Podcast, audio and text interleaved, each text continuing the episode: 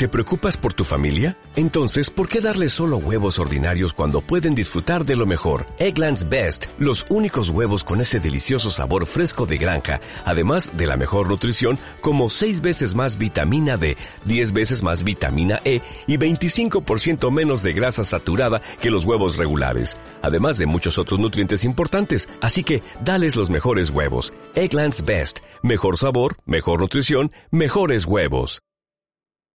Programa de Radio Bolivariana de la Universidad Pontificia Bolivariana, Medellín, Colombia. Consultorio Jurídico. En Radio Bolivariana AM presentamos un espacio a cargo del Consultorio Jurídico y el Centro de Conciliación de la Universidad Pontificia Bolivariana. Si usted, amable oyente, desea asesoría en el campo de la cultura jurídica y las leyes, puede llamar durante este programa radial al 411-7882. Repetimos, 411-7882. Su llamada tendrá una cordial atención. Muy buenos días para todos. Bienvenidos al programa de radio Consultorio Jurídico, un espacio creado por Radio Bolivariana en convenio con el Consultorio Jurídico Pío XII y su Centro de Conciliación, en el cual se tratan temas de actualidad jurídica. En la presentación hoy les acompaña Federico Sierra Arango y en la parte técnica Dairon Roldán. Recuerden que nos escuchan a través de la frecuencia radial 1110 AM y que también nos pueden sintonizar desde cualquier parte del mundo a través de nuestra página web www.radiobolivarianavirtual.com. Los invitamos a que nos llamen y participen con nosotros a través del teléfono 411-7882 para que hagan todas las preguntas y consultas que les surjan sobre el tema del día. Asimismo, le recordamos a todos ustedes, nuestros queridos y fieles oyentes, que si requieren asesoría y trámite de procesos en las áreas de civil, laboral, penal, público o conciliación, se pueden dirigir al consultorio jurídico Pío 12, ubicado en la circular primera número 7376 en el barrio Laureles, Medellín. El horario de atención del mismo es de lunes a viernes, de 10 a 12 del mediodía y de 2 a 4 de la tarde, al teléfono 354-4535, con la salvedad de que solo se atienden personas de Medellín. El día de hoy, queridos oyentes, tenemos una invitada muy pero muy especial. Hoy nos acompaña de nuevo, como eh, anteriormente hace ocho días, la doctora Ana María Mazo Gutiérrez. Ella es abogada de la Universidad de Medellín, especialista en Derecho de Familia de la Universidad de Antioquia, candidata a magíster en Derecho Procesal Contemporáneo de la Universidad de Medellín y abogada litigante y docente universitaria. Actualmente es la coordinadora de Educación Continua y docente de tiempo completo de la Corporación Universitaria de Sabaneta, Unisabaneta. Doctora Ana María, muy buenos días, bienvenida a este programa. Buenos días, Fede. Qué bueno que me volvieron a invitar. Habíamos dicho que íbamos a tener como el mes de junio dedicado al derecho de familia. Hoy es nuestro último programa de esta sección. Espero que me vuelvan a invitar en futuras oportunidades porque me gusta mucho venir a acompañarlos en el programa.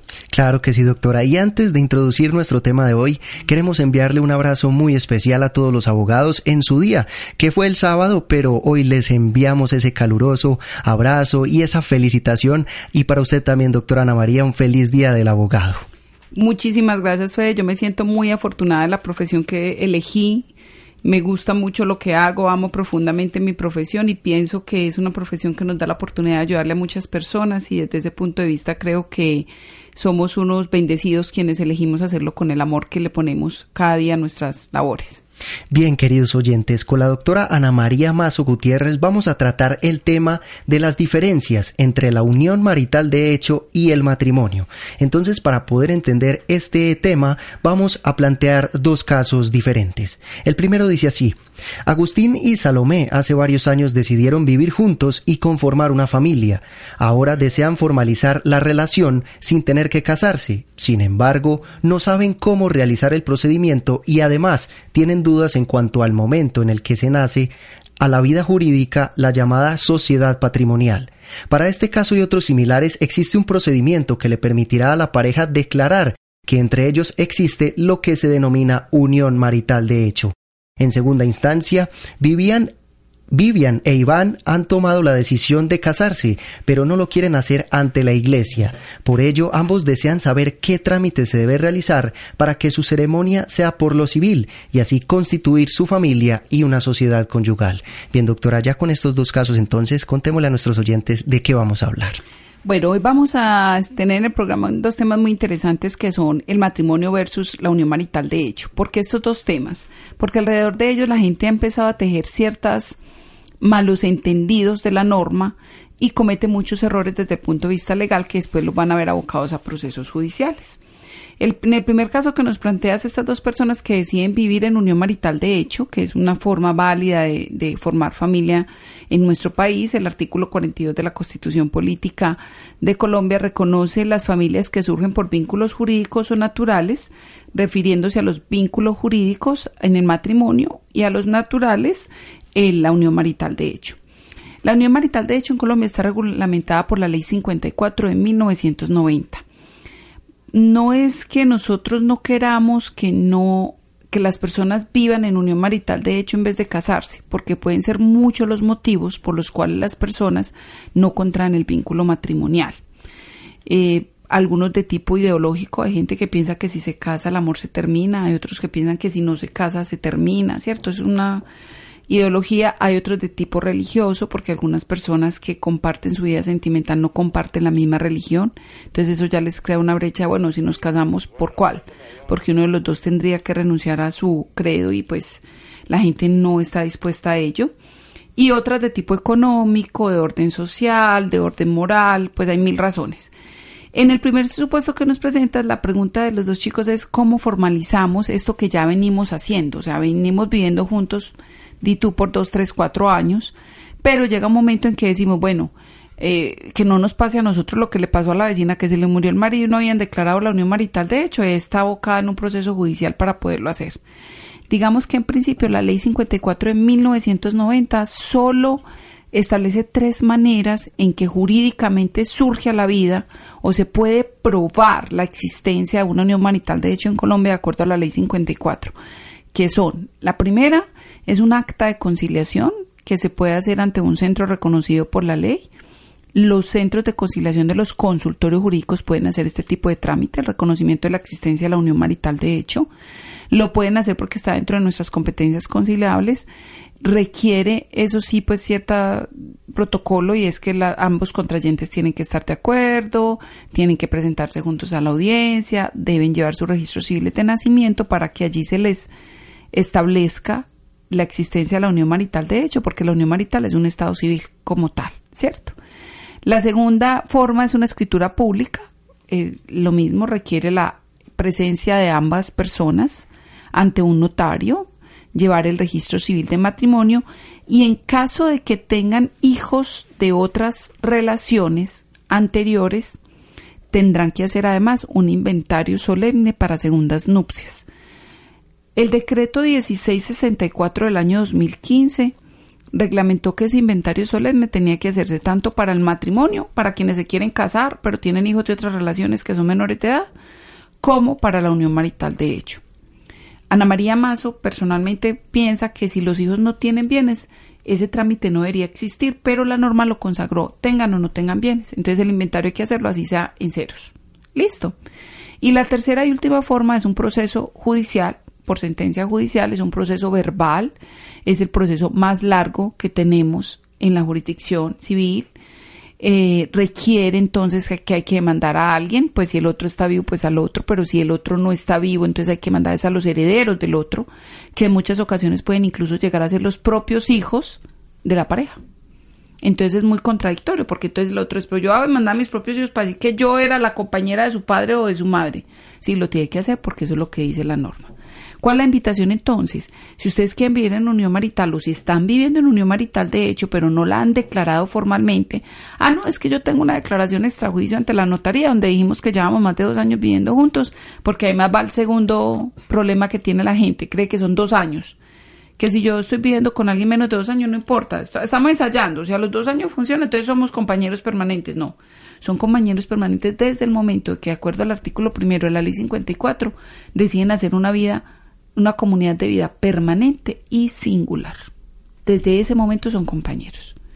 El mito de los dos años lo creó el artículo segundo de la ley 54 para la formación de la sociedad patrimonial, pero es un mito. ¿Eso qué quiere decir? Que eso es una presunción. Si yo la desvirtúo, ¿y cómo la desvirtúo? Fácil. Demuestro que vivimos juntos desde antes, demuestro que obtuvimos bienes juntos desde antes, demuestro que ambos estamos aportando en una comunidad de vida permanente y singular, y entonces podré decir yo soy compañera permanente, ¿cierto? Cuando esos compañeros que ya viven juntos, que puede ser la situación en que estén muchos de nuestros usuarios hoy, ya viven juntos, entonces dicen, bueno, entonces, ¿qué tengo que hacer yo para formalizar? Porque ya vivimos, ¿desde cuándo digo? Desde que empezaron a vivir juntos, ¿cierto? Tendrán que acercarse o a un centro de conciliación o a una notaría por escritura pública, porque si están de mutuo acuerdo, pues desgastarse en un proceso judicial, que cuando es de mutuo acuerdo podría hacerse por un proceso eh, de jurisdicción voluntaria, pues les acarrea más costos, más tiempo y un desgaste de la Administración de Justicia en un proceso que se puede hacer por otra vía. Listo, eso para el primer supuesto fe. Pero cuando hablamos del segundo supuesto, es decir, las personas que por alguna razón no quieren contraer un vínculo matrimonial religioso, que lo mismo se puede ver a mil razones, una de tipo ideológico, otra de tipo moral, otras de tipo de diferencia de religión, son dos personas que no practican la misma religión, entonces no se quieren casar por la religión o del uno o del otro, porque no quieren obligar al otro a apostatar su religión para poderse bautizar en una iglesia a la que no pertenece. Eh, entonces viene la opción del matrimonio civil. En Colombia el matrimonio civil se puede celebrar ante notario o ante un juez civil municipal. ¿Cuáles son los requisitos para el matrimonio? El primero de ellos es el registro civil de nacimiento de ambos contrayentes, la fotocopia de la cédula de ambos.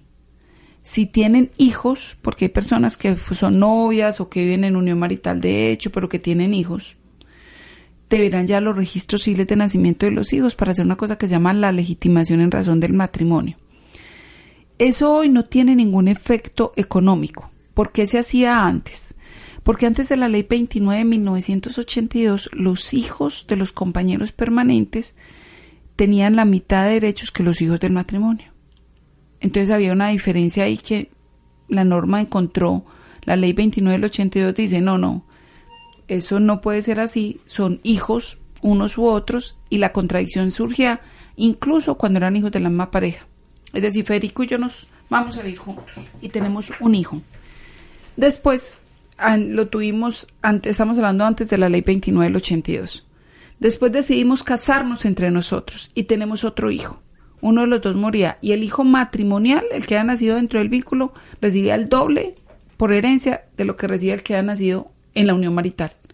Pero eran hijos de ambos padres, o sea, los padres eran los mismos. Finalmente hijos. Eran hijos, pero como la ley establecía una diferencia entre los hijos extramatrimoniales y matrimoniales, y ahí también es importante que la gente sepa que esa es la única diferenciación de hijos que existe en Colombia. Antes teníamos una diferenciación de hijos legítimos, ilegítimos, matrimoniales, extramatrimoniales y naturales. Entonces, ¿quiénes eran los ilegítimos? Los que nacían por fuera del vínculo matrimonial, que hoy son denominados extramatrimoniales. Antes de la unión marital existía en Colombia una figura que se llamaba el concubinato. ¿Qué era el concubinato? La gente que se iba a vivir juntos. O sea, lo mismo que soy la unión marital, de hecho, pero se llamaba concubinato porque las personas no formalizaban ese vínculo, ¿cierto? Ese concubinato podía ser perfecto o imperfecto. Cuando hay un concubinato perfecto de aquellas personas que no tenían ningún impedimento para casarse, pero que no se casaban, es decir, ninguno de los dos ya había estado casado con otra persona. Y el imperfecto era cuando uno de los dos o los dos ya tenían otro matrimonio vigente que no habían disuelto, pero sí iban a vivir con una tercera persona. Entonces, los hijos que nacían de concubinatos perfectos eran denominados hijos ilegítimos o naturales en el caso de los imperfectos, ¿cierto? Entonces, los de los concubinatos imperfectos ni siquiera podían llevar el apellido del padre. Tenían que llevar solo el apellido de la madre. Y por eso en Colombia tenemos tantas personas con un solo apellido.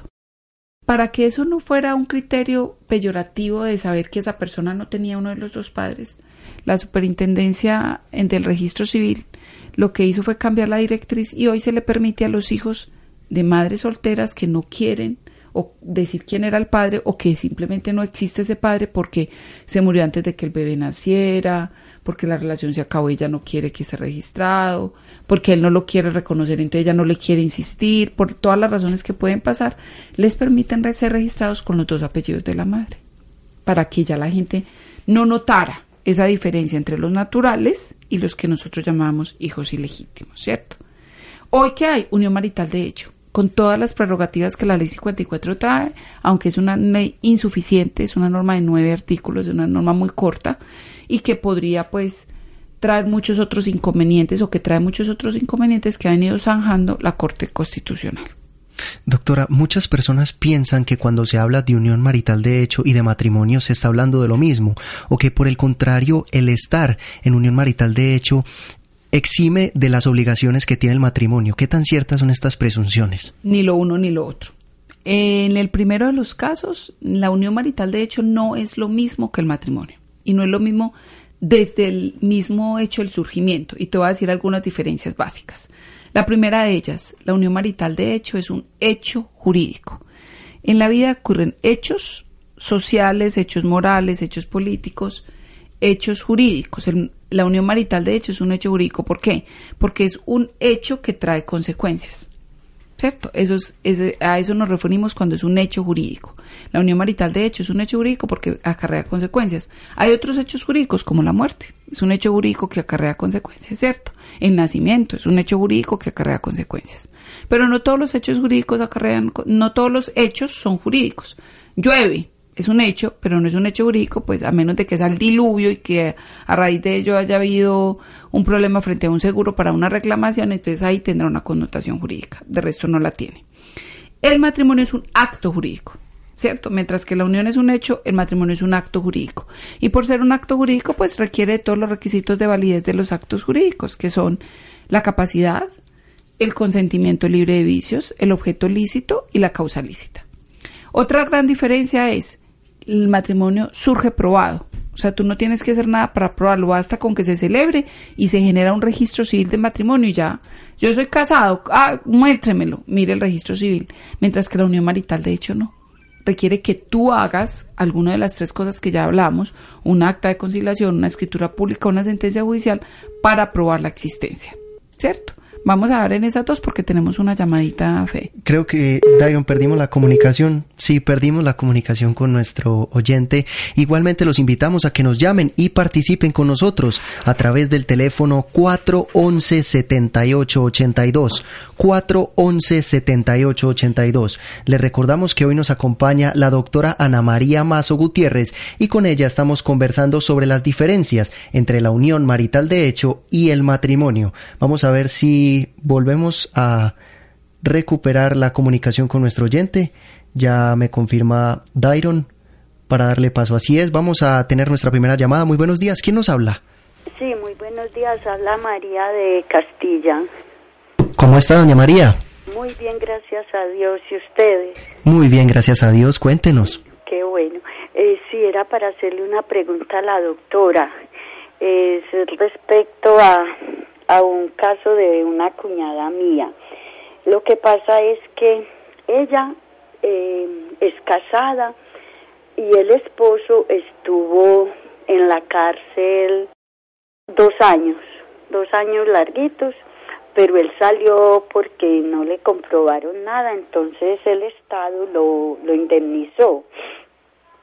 Resulta que él abandonó pues a la esposa, mi cuñada, y tuvo otra, otra familia, y, pero tiene tres hijos con la esposa y tres hijos con la otra. Cuando la esposa estaba de dieta, se conseguía el otro con la otra señora. Bueno, resulta que a mi cuñada le dio cáncer, estuvo muy enferma, él la abandonó.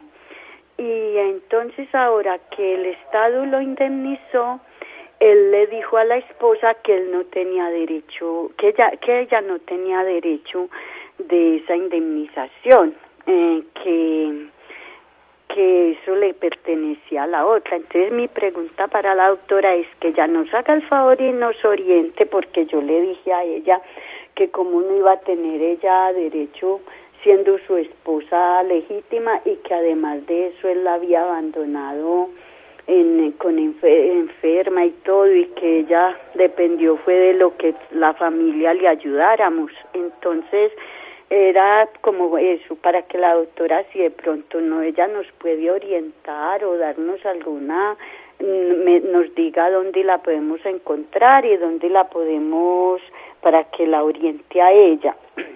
Y otra cosa, inclusive yo sé que lo indemnizaron es porque el abogado que, que le trabajó para eso, yo misma se lo recomendé y cuando, y él inclusive me llamó y me dijo que ya le había salido pues eh, a este señor. Eso hace dos años, no, no sé, eh, no sé cómo, yo ya le contaría a la doctora cuando esté hablando con ella cómo fue lo de lo de esta que yo me di cuenta pues. Entonces para que la doctora nos eh, nos diga si eh, cuánto demora para él recibir esa indemnización porque él dice que todavía no se la no se la han dado pero hace dos años que el abogado a mí me llamó y me dijo que sí que ya había salido esa indemnización entonces como mi pregunta mi inquietud y a ver hasta dónde de verdad la esposa no tiene derecho María yo le pregunto una cosita muy bien gracias doña María Aló, dígame. En el tiempo que él estuvo en la cárcel, ¿con quién vivía? ¿Con su cuñado o con la otra persona? Él vivía como en las dos. Ah, cuando lo cogieron preso. Sí. Vivía con la otra persona. Con la otra persona, listo. De todas maneras, le tengo que decir una cosa y la siguiente. Según entiendo en su relato, doña María, su cuñada, no se ha divorciado. Entonces ahí hay otra cosa importante y es, mientras esté vigente la sociedad conyugal que se forma en razón del matrimonio, no es posible que se forme una unión marital de hecho, en el efecto de la sociedad patrimonial. Es decir, yo puedo estar casado y vivir en unión marital de hecho con otra persona. Y la figura de la unión marital para otros efectos tendrá todo el efecto posible. ¿Qué es lo que pasa frente a la sociedad conyugal y la sociedad patrimonial? La sociedad conyugal, mientras esté vigente, no permite la formación de la sociedad patrimonial. Así lleve 30 años. Ah, es que se casó conmigo y conmigo duró dos años, pero lleva 25 viviendo con la compañera. No hay sociedad patrimonial porque la norma dice que mientras esté vigente la sociedad conyugal no hay sociedad patrimonial. Sin embargo, esas compañeras adquieren otros derechos que les son concomitantes, a ser beneficiaria de la salud, a tener derecho a una pensión compartida en el momento del fallecimiento del otro, a mirar lo del restablecimiento de derechos, como en este caso las indemnizaciones. Frente al tema de si las indemnizaciones que se reciben a la vigencia de la sociedad conyugal son personales o son sociales, hay una gran discusión en la doctrina específicamente en ese punto. La mayoría tiende a pensar que hacen parte de la sociedad, porque la sociedad tiene que cargar con todo lo bueno y con todo lo malo, ¿cierto? Entonces también fue malo que estuviera en la cárcel, también fue malo que abandonara a los hijos por estar con otra persona y que otras personas tuvieran que asumir la carga de la familia. La invitación sería entonces a que en este caso esa cónyuge tendría que empezar a reclamar sus derechos como cónyuge. Por ejemplo, si nunca ha trabajado y está en un estado de cáncer, podrá pedir alimentos en calidad de cónyuge, así estén separados, ¿cierto? ¿Por qué? Porque es, lo que hay que hacer cuando hay un acto jurídico es que las cosas en derecho se deshacen como se hacen. Entonces las personas tienen que acostumbrarse a que si ya no van a vivir con la que es su cónyuge, pues tendrán que buscar la manera de terminar el vínculo. Y existen el proceso de mutuo acuerdo, el proceso contencioso. En este caso, si ya mucho tiempo separado, ya hay una causal objetiva de divorcio. Pero en principio la cónyuge está llamada a participar de esa indemnización a que se le incluya dentro de la liquidación de su sociedad conyugal. Pero si ella no inicia el proceso, ¿qué va a pasar? Mientras está vigente la sociedad conyugal, cada uno de los cónyuges podrá disponer libremente lo que se encuentra a su nombre. En este caso, la indemnización se hace a nombre de esa persona. Hay que ver también si cuando hicieron el proceso de reparación, a quienes llevaron como demandantes. Porque realmente en ese tipo de procesos de reparación, por privación injusta de la libertad, no solamente demanda la persona que estuvo recluida, sino el grupo familiar. Ahí también habría que estar pendiente con el abogado de quienes incluyeron como demandantes, porque generalmente se lleva el núcleo familiar. Porque cuando hay una persona recluida, pues no solamente padece la persona que está recluida, sino todo el núcleo familiar. En este caso habría que determinar si los hijos de la cónyuge y de la compañero fueron incluidos, si hoy son menores o mayores de edad, y si una de las dos fue incluida como reclamante. Entonces habría que mirar todas esas variables para poderle decir pues como con certeza, pero en principio ella puede llegar a tener un eventual derecho si y solo si empieza el proceso para la liquidación de esa sociedad conyugal que hoy todavía está vigente de acuerdo a lo que nos cuenta la usuaria. Si quiere que me llame el 318 821 8840, agendamos una citica y ya miramos otra vez le repito el teléfono, el 318-821-8840. Bien, doctora, yo le voy a plantear un interrogante y usted me va a decir si es verdadero o falso y por qué, por supuesto. ¿Es necesario que se lleven dos años en unión marital de hecho para formar la sociedad patrimonial? No, Fe, lo que te decía ahorita, tú no sabes la lucha que yo tengo todos los días contra esa mala información que tiene la gente respecto de la sociedad patrimonial. Una cosa es que no concurra la sociedad conyugal la patrimonial, como se los acaba de explicar. Y ahí sí no importa que oye 20 años en unión marital, de hecho, si no está disuelta y liquidada la anterior, no se forma la sociedad patrimonial y ahí se buscan otras alternativas, una sociedad comercial de hecho, un enriquecimiento sin causa. Pero la sociedad patrimonial se puede formar desde el mismo momento en que se decide formar la unión marital de hecho. Es decir, como es un hecho jurídico, pasa ¿por qué? Porque se vayan a vivir juntos aún sin expresar eso en algún documento, ¿cierto? Entonces se puede formar desde ese mismo momento. Lo que contempló el artículo segundo de la ley 54 es una presunción. ¿Qué quiere decir hecho? Que a partir de los años se supone que existió y el otro tendrá a probar que, probar que no fue así, descarga la prueba en el otro. Pero la, unión, la sociedad patrimonial se puede formar desde el mismo momento en que las personas deciden irse a vivir juntas. Lo demás es una presunción que puede ser interpretada en el proceso por cualquier medio probatorio. Listo. Vamos a recibir una nueva llamada. Muy buenos días. ¿Quién nos habla? Muy buenos días, Cecilia de Belén. ¿Cómo ha estado, doña Cecilia? Muy bien, ustedes. Dios los bendiga por esos programas tan maravillosos que nos brindan esas orientaciones. Muchas gracias. Cuéntenos. sí, quería preguntarle a la autora. Tengo una hermana que hace 43 años que se casó y hace más o menos 25 años que, pues, tiene una otra señora, ¿cierto? Otra pareja, pero ella no, él no vive con ella, vive con mi, con mi hermana, el hogar es ellos dos pues, e incluso mm, ellos tienen pues el impuesto predial pues, cierto, ellos tienen todo y él vive en la casa, sin embargo no comparten, y la cama también, pero la intimidad como que no. Entonces, hace tanto tiempo que es con esa señora, incluso como, pues, eh, tenía todo él vendió las cosas por esa señora y como que construyeron un apartamento. Sin embargo, quiero preguntarle si es verdad que en, caso de que fallezca, él tiene derecho a la casa de ellos dos. Eh, mi mamá le regaló el terreno y ellos construyeron.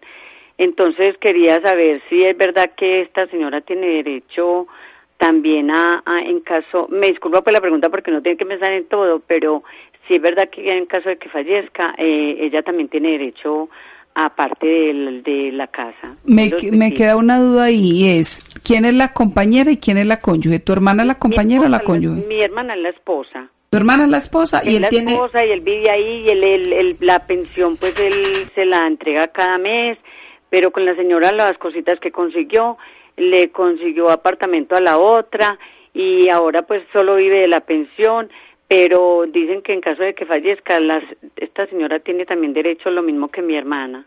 Él vive ahí en la casa con tu, con tu hermana. ¿Cómo? Él vive en la casa con tu hermana. Duerme. pues es que mm, como solo que lo ven por ahí con ella y sabemos que la que la tiene.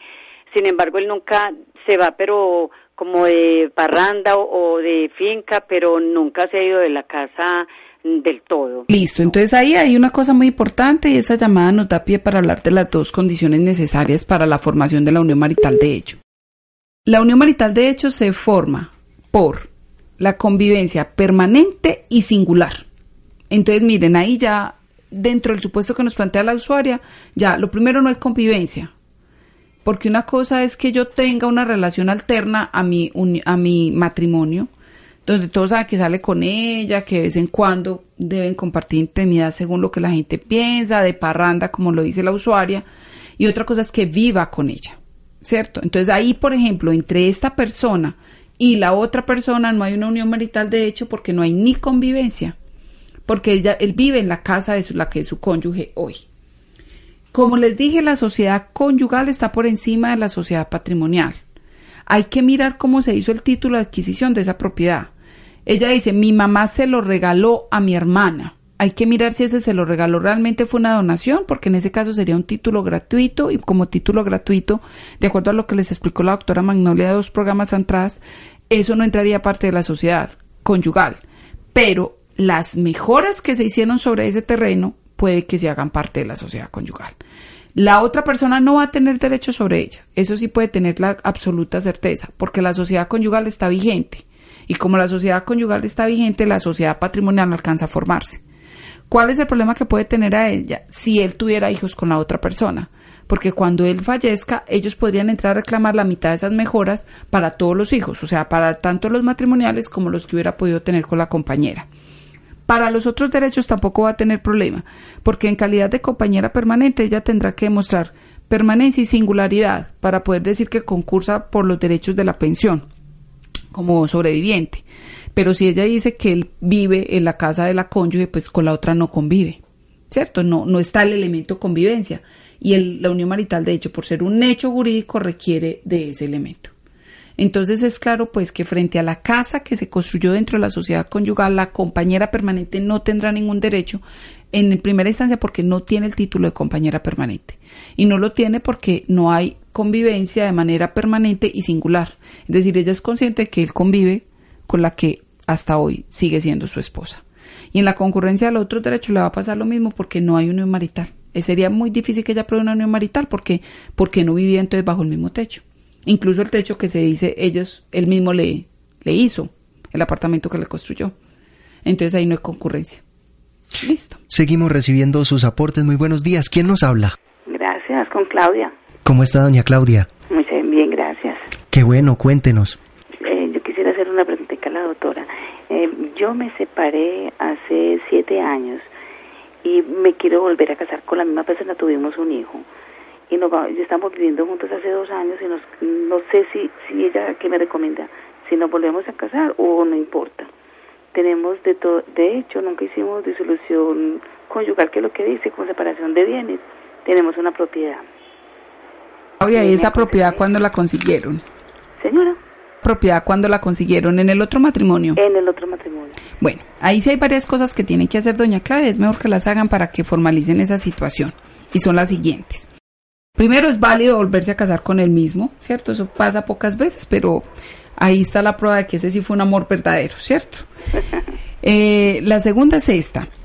Cuando ustedes formaron, el cuando ustedes se casaron, en ese matrimonio formaron una sociedad conyugal. Esa sociedad conyugal hoy se encuentra disuelta, porque cuando usted me dice nosotros nos separamos, se refiere al término jurídico de que hubo un divorcio entre ustedes.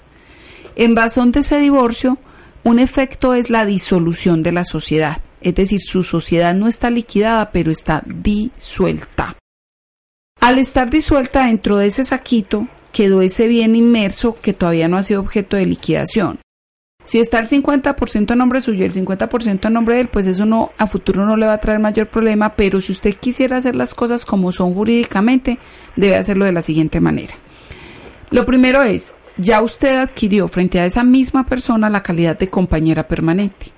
Entonces deberían declararla si no se quieren volver a casar, pero podrían volver a casarse en dentro de esa sociedad. Si la van a declarar la unión marital de hecho, el decreto 1664 del año 2015 les da la opción de llevar ese bien que era de la sociedad conyugal a la sociedad patrimonial o viceversa llevar bienes que eran de la sociedad patrimonial a la sociedad conyugal. ¿Por qué? Porque ese bien está como en el aire, está como en un limbo jurídico, por así decirlo. Entonces ustedes tienen que definir la situación de ese bien, liquidando la sociedad, adjudicándose a cada uno el 50 del 50 y aportando ese bien a la sociedad patrimonial si, cuando la declaren, o liquidando la sociedad conyugal el 50 del 50 y si no quieren formar una sociedad a futuro, pues hacer un pacto de no formación o de sociedad patrimonial o de sociedad conyugal. Pero yo sí le aconsejo que no dejen ese bien como ahí metidito en esa bolsita y sin hacer nada. Lo que deben hacer entonces es lo siguiente. Casarse es válido, lo que les dije, para eso les van a requerir, si su hijo está menor de edad, un inventario solemne para segundas nupcias. les van a requerir los registros civiles de nacimiento con la anotación del divorcio del primer matrimonio y el registro civil de matrimonio con la anotación del divorcio del primer matrimonio. Si lo quieren hacer a través de la unión marital, de hecho, lo que yo le aconsejo es que la declaren. La pueden declarar por cualquiera de las tres maneras que hablamos al principio del programa. Esto es un acta de conciliación, una escritura pública o a través de un proceso judicial que no creo que sea necesario, pues toda vez que ustedes están conviviendo. Y frente a ese bien es mejor liquidar esa sociedad y meterlo o a la sociedad patrimonial que pretendan formar si optan por una unión marital de hecho o frente al matrimonio. Si es matrimonio o unión marital de hecho, esa es una decisión que ustedes toman. Si está declarada la unión marital de hecho, el efecto se les equipara mucho. El problema es cuando viven juntos pero no la declaran, porque están en un estado de irregularidad y si uno de los dos llegara a faltar, el otro tendrá que probar que se casó, que se divorció y que volvió a vivir con el mismo. ¿Cierto? Porque eso para mucha gente es muy increíble, pero entonces tendrían que hacer todo el ejercicio. Listo. Doctora, ¿cómo probar la existencia de una u otra institución? La del matrimonio es muy fácil, el registro civil de matrimonio. Y ahí es bueno aclararle a la gente que el registro civil de matrimonio no es un requisito de existencia, es un requisito de notificación, de publicidad, ni de existencia ni de validez. ¿Por qué? Porque muchas personas se casan por lo religioso, cualquiera que sea la religión católica u otras religiones con personería jurídica, y no registran el matrimonio. Entonces, cuando llegan donde uno que se van a divorciar, dice, ah, bueno, entonces como yo nunca lo registré, no me tengo que divorciar, no estoy casado. No, no señores, sí está casado, porque el acta religiosa es la manera que se prueba la existencia de ese vínculo. De ese vínculo se deriva un, efecto civil que es el que se prueba con el registro civil de matrimonio. Entonces el matrimonio es fácil, es con el registro civil de matrimonio. Quienes no lo hayan registrado lo pueden registrar en cualquier momento que requieren la partida de matrimonio y una copia de la cédula. Es todo lo que requieren, lo pueden hacer en cualquier notaría a decisión de los contrayentes, cualquiera de los dos. Pero si estamos hablando de la unión marital de hecho, entonces ahí para poderla aprobar tenés que llevar o el acta de conciliación o la escritura pública o la sentencia judicial. La gente no puede seguir pensando que con esa declaración extrajuicio que hacen con otros fines en las notarías se prueba la existencia de la unión marital porque no es así. Entonces, como el acta de conciliación y la escritura pública son actos entre vivos, si uno de los dos fallece, entonces chao, ya no tenés forma de probar que si eran compañeros de una de las maneras legales que tiene la norma y eso se lo requieren para casi todos los procesos. Para el único proceso que ya no se le requiere que sea de esa manera es para la pensión de sobreviviente, donde la Corte Constitucional en una sentencia del año 2008 le dio la opción a la gente que probaba por otros medios. ¿Por qué? Precisamente porque si esa gente no lo había declarado, estando vivo el otro, en la muerte ya se puede demorar entre uno y dos años el proceso judicial y esas personas quedan abandonadas, porque se supone que la sobreviviente requiere esos ingresos para poder subsistir. Doctora Ana María, ¿cuál es el proceso que debe iniciarse para terminar precisamente el matrimonio o la unión marital de hecho? ¿Qué se debe hacer? Bueno, hay una cosa muy interesante ahí y es una novedad. La Corte Suprema de Justicia la semana pasada sacó una sentencia sobre esas disoluciones y el efecto de la cuota alimentaria. Y ya te voy a explicar por qué es interesante esa sentencia. Para el, yo ya les dije que la unión marital de hecho es un hecho jurídico. Y como las cosas en derecho se deshacen como se hacen, entonces para yo dejar de ser compañero, ¿qué tengo que hacer? irme, dejar de vivir con el otro. Por ejemplo, si en el caso que nos plantean ahorita, en vez de cónyuge hubiera sido una compañera, el solo hecho de que no compartan la intimidad ya lo separa, porque eso es un hecho jurídico. Tiene que ser techo, lecho y mesa, pero lecho requiere de la intimidad sexual entre las dos personas. Y sí, la gente no lo entiende, pero este señor puede llevar 20 años durmiendo en la misma cama con una persona a la que ni siquiera toca ahí hay una separación de hecho. Y ese es punto fundamental. Sí, y en la unión marital de hecho eso es una forma de determinación, porque es un hecho jurídico. En el matrimonio no. ¿Por qué en el matrimonio no? Porque es un acto jurídico. Como las cosas se deshacen como se hacen, pues la persona tendrá que hacer el trámite de cesación de efectos civiles del matrimonio religioso o de divorcio. Las causales son taxativas, están en el artículo 154 del Código Civil, tuvimos una oportunidad de hablar sobre ellas en otro de los programas, y en el caso de la unión marital, de hecho, no se les aplican estas causales. Ana María Mazo, y digo mi nombre porque soy yo quien no está de acuerdo, muchas personas de la doctrina sí, otros no, creemos que se le deberían aplicar las mismas causales, porque entonces se deja a la compañera permanente o al compañero permanente que por alguna de esas causales subjetivas tiene que terminar esa relación como en el aire. La Corte Suprema de Justicia en un fallo la semana pasada dijo que la compañera permanente, que también dejaba de ser compañera permanente por culpa del otro, tenía derecho a alimentos.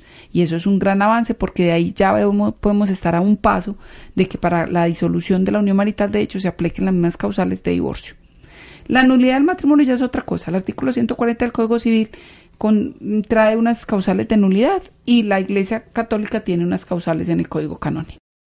Otro de nuestros oyentes desea participar con nosotros. Muy buenos días. ¿Quién nos habla? Buenos días, le voy a volver a molestar.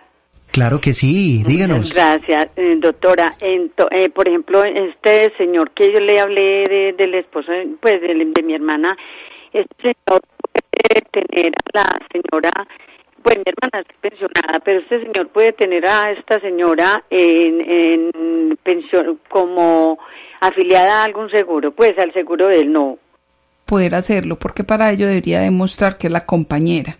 Pero eso tú lo puedes averiguar. Ah, Existe una página que se llama el RUAF, R-U-A-F, que es el ah. Registro Único de Afiliaciones al Sistema General en Colombia.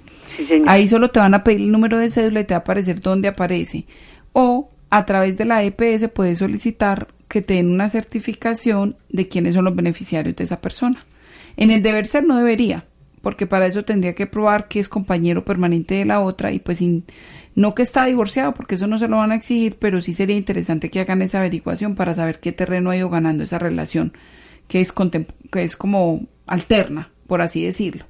Y si la compañera es consciente de que tu hermana es quien vive con él, ahí se le cae la singularidad. Lo que pasa es que sí se van a ver abocados a un proceso judicial, eventualmente. Doctora. Dígame. Sí, me hace el foro y me dice dónde se puede averiguar si un matrimonio está registrado. Existe una página de la registraduría, tú pones en Google en el buscador dónde estoy registrado y él te da la oportunidad de saber dónde está el registro civil de nacimiento y dónde está el registro civil de matrimonio. Ah, Para el registro civil de nacimiento te pide el nombre completo y la fecha de nacimiento. Para el registro civil de matrimonio te pide el, nombre completo de los contrayentes y la fecha de celebración del matrimonio religioso. Ah, bueno. ¿Cierto? es muy importante que sepas que solo a partir del año 2009 estaba la obligatoriedad de que lleven un registro en el sistema central. Entonces, si fue registrado antes del año 2009, va a ser muy difícil que te lo arroje, aunque ah. algunas notarías fueron muy juiciosas y registraron pues todos los actos que tenían precedentes al año 2009. De todas maneras, cuando uno se casa, tiene obligación de registrarlo, ¿cierto? Pues la obligación como tal no es de ah, existencia, como se los dije, sino más de publicidad y porque ya todo el mundo requiere eso para las afiliaciones, ah, para reclamar la pensión y para todas esas otras cosas. Es como obligatorio, entre comillas, porque es la manera que tenés de probar el matrimonio. Ah, bueno, yo le pague. Con mucho gusto. feliz día. Buen día también para usted. Doctora, entonces, por ejemplo, toda enfermedad o anormalidad grave e incurable física o psíquica de uno de los cónyuges que ponga en peligro la salud mental o física del otro cónyuge e imposibilite la comunidad entre ambos, ¿no sería una causal para terminar o finalizar la unión marital de hecho? Hoy no se las aplicamos, ninguna de ellas. Hoy no les aplicamos las causales, ni esa ni las otras ocho. Entonces ahí donde tenemos ese problema, Federico, yo pienso que ahí hay un error normativo y que la Corte es quien ha venido como zanjando esa diferencia que existe entre la unión marital y la mm, y el matrimonio. Por eso sería muy interesante que a los usuarios que les interese ese tema se remitan a la sentencia de la Corte Suprema de Justicia de la semana pasada que habló, y ya le puedo decir quién es el magistrado ponente para que la puedan encontrar, que equiparó la unión marital como Estado civil al matrimonio, y de ellos derivó una sanción alimentaria para una expareja que había terminado el vínculo. Eso no se había dado antes, precisamente por la no aplicación de las normas. El magistrado ponente es el doctor Luis Armando Tolosa. Es interesante entonces que lo vean porque habla de unión marital como Estado civil equiparado a la unión marital al matrimonio como Estado civil. Listo. Recibimos una nueva llamada. Muy buenos días. ¿Quién nos habla? Muy buenos días, con Rosa. Doña Rosa, ¿cómo está? Muy bien, muchas gracias. Encantada con el programa. Les agradezco mucho. Eh, para hacerle una preguntita a la doctora. Eh, Cuénteme, doña Rosa. La explicación que ella acabó de dar, a mí me entra una duda. Por, eh, yo, por ejemplo, pues, eh, pues casada, pero el esposo tuvo su noviecita por ahí entonces, mm, pero ya los muchos años. y, de, entonces, debido a eso, él se separó pues de, pieza, digámoslo así, y se cambió de, la... Entonces, él duerme aparte, yo duermo aparte, pero yo no, eh, a ver si eso también a nosotros nos da pues como pie para, para pues una separación, no creo porque estamos viviendo bien en la casa y todo, pero entonces a la hora de la verdad de una de la pensión y de todo eso, yo creo que no haya ningún inconveniente o usted que me explica respecto a eso, porque pues si él no quiso volver a mi pieza, pues yo tampoco me iba a poner a buscarlo y y pues vivimos así como dos particulares en la casa y ya. Bueno, yo le agradezco mucho por lo que me pueda decir, si esto también tiene algún inconveniente a la larga, ok, muchas gracias, feliz día. Bueno, doña Rosa, ahí hay una cosa muy especial, es la siguiente. Dentro de las diferencias que tenemos en la, en la unión marital y el matrimonio es que como el matrimonio es un acto jurídico, mientras no se haga nada para terminar ese acto jurídico, sigue vigente. Tanto la sociedad como conyugal como el matrimonio. ¿cierto? Mientras que la unión marital, de hecho, por la sola separación de cuerpos termina el acto, porque es un hecho, es un hecho jurídico, que es como, porque somos compañeros, porque vamos a vivir juntos, porque dejamos de ser compañeros, porque dejamos de vivir juntos. Cierto, en el caso de Doña Rosa hay una particularidad de ahí, es que mientras ellos mantengan la convivencia, aunque no compartan el lecho, el, matrimonio sigue vigente, mientras no se haga otro acto jurídico como los que ya dijimos, es decir, el divorcio, la cesación de efectos civiles, para terminar con ese acto jurídico, ¿cierto? Si él sigue viviendo ahí, la convivencia es buena es tranquila, pues yo lo que le recomiendo es que se queden en ese estado porque para así el uno u otro va a tener derecho a la pensión de sobreviviente al momento de la muerte del otro. Porque el compañero tendrá que probar el hecho del matrimonio y que vivían juntos. Ahí no dicen que cohabitaban juntos, ¿cierto? Al momento de la muerte. Diferente para la compañera que tiene que probar no solamente el hecho de la unión no la unión marital de hecho, sino la convivencia, porque ya les dije, se les dejó de exigir como requisito que probaran la existencia de la unión marital de hecho, ahí sí lo que le piden es que piden que vivía con él al momento de la muerte y que vivió con él durante los últimos cinco años antes de haber adquirido pues ese derecho a la pensión de sobrevivientes. Entonces ese sería el consejo para doña Rosa. Listo. Así es, doctora. doctora, muchas gracias. Tenemos una nueva llamada en espera. Muy buenos días. ¿Quién nos habla? Buenos días. Hablas con Estela. Doña Estela, ¿cómo ha estado? Bien, gracias a Dios. Muy contenta de poderme comunicar. Qué muy bueno. agradecida con el programa y con los, las personas que participan en él. Muchas gracias a usted por escucharnos. Eh, bueno, eh, para preguntarle a la doctora. Cuénteme, eh, a ver, eh, mi hermano es, eh, él es casado y separaron bienes, hicieron partición de bienes, más no, no se han divorciado. Él tiene en un apartamento, él tiene varias casitas, tiene, no, ya dos porque ya le dio una al hijo, bueno, y en una de ellas vive mi mamá, hace muchos años. Entonces él le hizo un compraventa a nombre de, mi, de mis papás. Entonces yo pregunto, si en caso de él, Dios no lo quiera, llegue a faltar él, ¿Qué pasaría con eso? Si eso está con compraventa a nombre de mi, de mis padres, eh, en caso de que la esposa, que aún no se han separado, los hijos lleguen a reclamar, ¿qué pasa ahí con ese compraventa? Muchas gracias, Dios les bendiga, que tengan un feliz día. Estela, no me cuelgue que toque preguntarle una cosa. Usted, bueno, para doña Estela entonces le va a contestar los dos supuestos porque tenía que preguntarle porque ella dice, están separados de bienes, ¿cierto? Si esa liquidación de la sociedad conyugal se hizo mediante escritura pública, porque eso es posible, o sea, es posible que usted se case, liquide la sociedad conyugal, pero siga casado, ¿cierto? Solo liquidas el efecto patrimonial, que es la sociedad conyugal.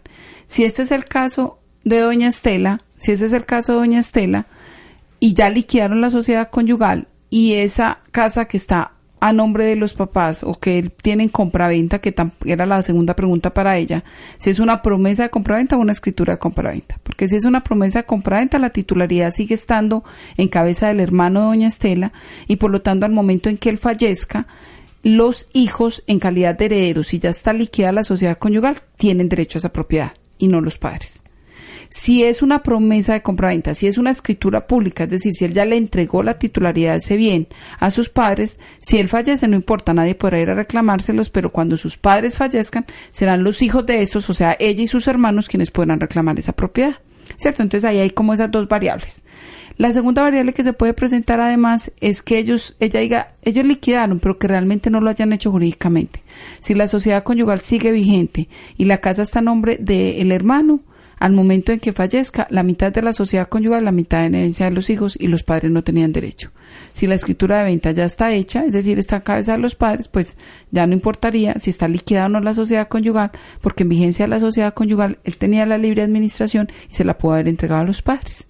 Listo. Recibimos una nueva llamada, la última ya de nuestro programa. Muy buenos días. ¿Quién nos habla? Eh, buenos días, mira, te habla Marta. ¿Cómo está doña Marta? Eh, muy bien, ¿y ustedes? Muy bien, muchas gracias. Cuéntenos. Eh, mira, yo hace 18 años el esposo mío se fue del país y él nunca más volvió. Yo sé que está vivo y todo y sé en qué país está, pero la pregunta a mí es esta. Yo puedo reclamar los aportes de la pensión de él. Nunca nos separamos. Bueno, lo que pasa es que con lo que pasa con los aportes de la pensión o lo que nosotros llamamos indemnización sustitutiva, pasa una cosa muy particular y es que los aportes como tal, mientras estén vivos, pertenecen a cada, a cada cónyuge porque son su expectativa para pensionarse. Cuando ese monto empieza a ser parte de la sociedad conyugal o de la herencia, cuando ya fallece la persona sin haberlo reclamado, entonces hay un monto de dinero ya específico, ahí hace parte de la sociedad conyugal o de la herencia de esa persona. Entonces, si la persona está viva todavía, ella no podría reclamar esos aportes. ¿Por qué? Porque le van a exigir que demuestre que está muerta. Estando vivo él, la única persona que lo podría reclamar es él. Y esos aportes como tal no constituyen parte de la sociedad a menos que él ya haya perdido la oportunidad de pensionarse. Es decir, que efectivamente él ya no alcance a personarse, ya tiene más de 62 años, se convierte en un monto de dinero específico y ahí sí podrían pensarse cuáles hacen parte de la sociedad conyugal y cuáles no. Ella, sin embargo, si lleva 18 años separada... Pero él jamás volvió a reclamar eso.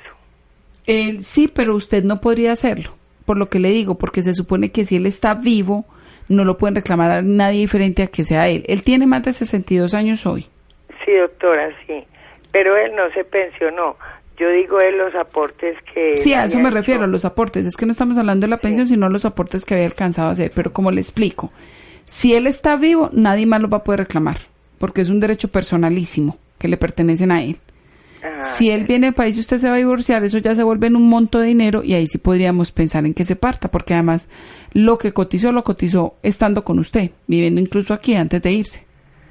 Ah, ya lo entiendo. En ese caso, y si usted quisiera divorciarse por cualquier razón, porque es, bueno que usted sepa que su sociedad conyugal sigue vigente, que si usted ha querido bienes durante este tiempo, a él le pertenecen la mitad.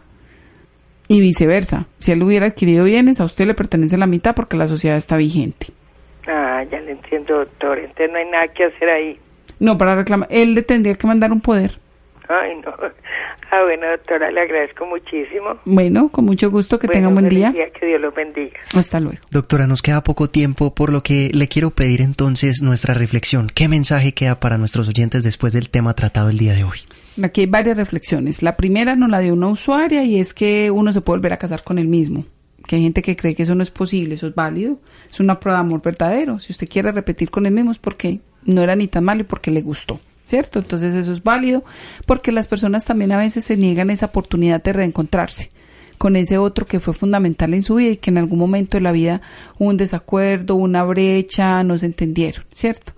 La segunda reflexión del día, Federico, es, no importa si es una unión marital o es un matrimonio, pero por favor, si es una unión marital, establezcala legalmente porque si uno de los dos fallece eso queda un problema, hay que hacer todo un proceso judicial, hay que hacer un montón de cosas que son muy desgastantes y que llevan tiempo y dinero. ¿Cierto? ¿Cómo la establecemos? A través de un acta de conciliación. Los centros de conciliación de las facultades de Derecho lo pueden hacer, incluso a través de una escritura pública o pues o si no, ya no lo haces la, la sentencia judicial.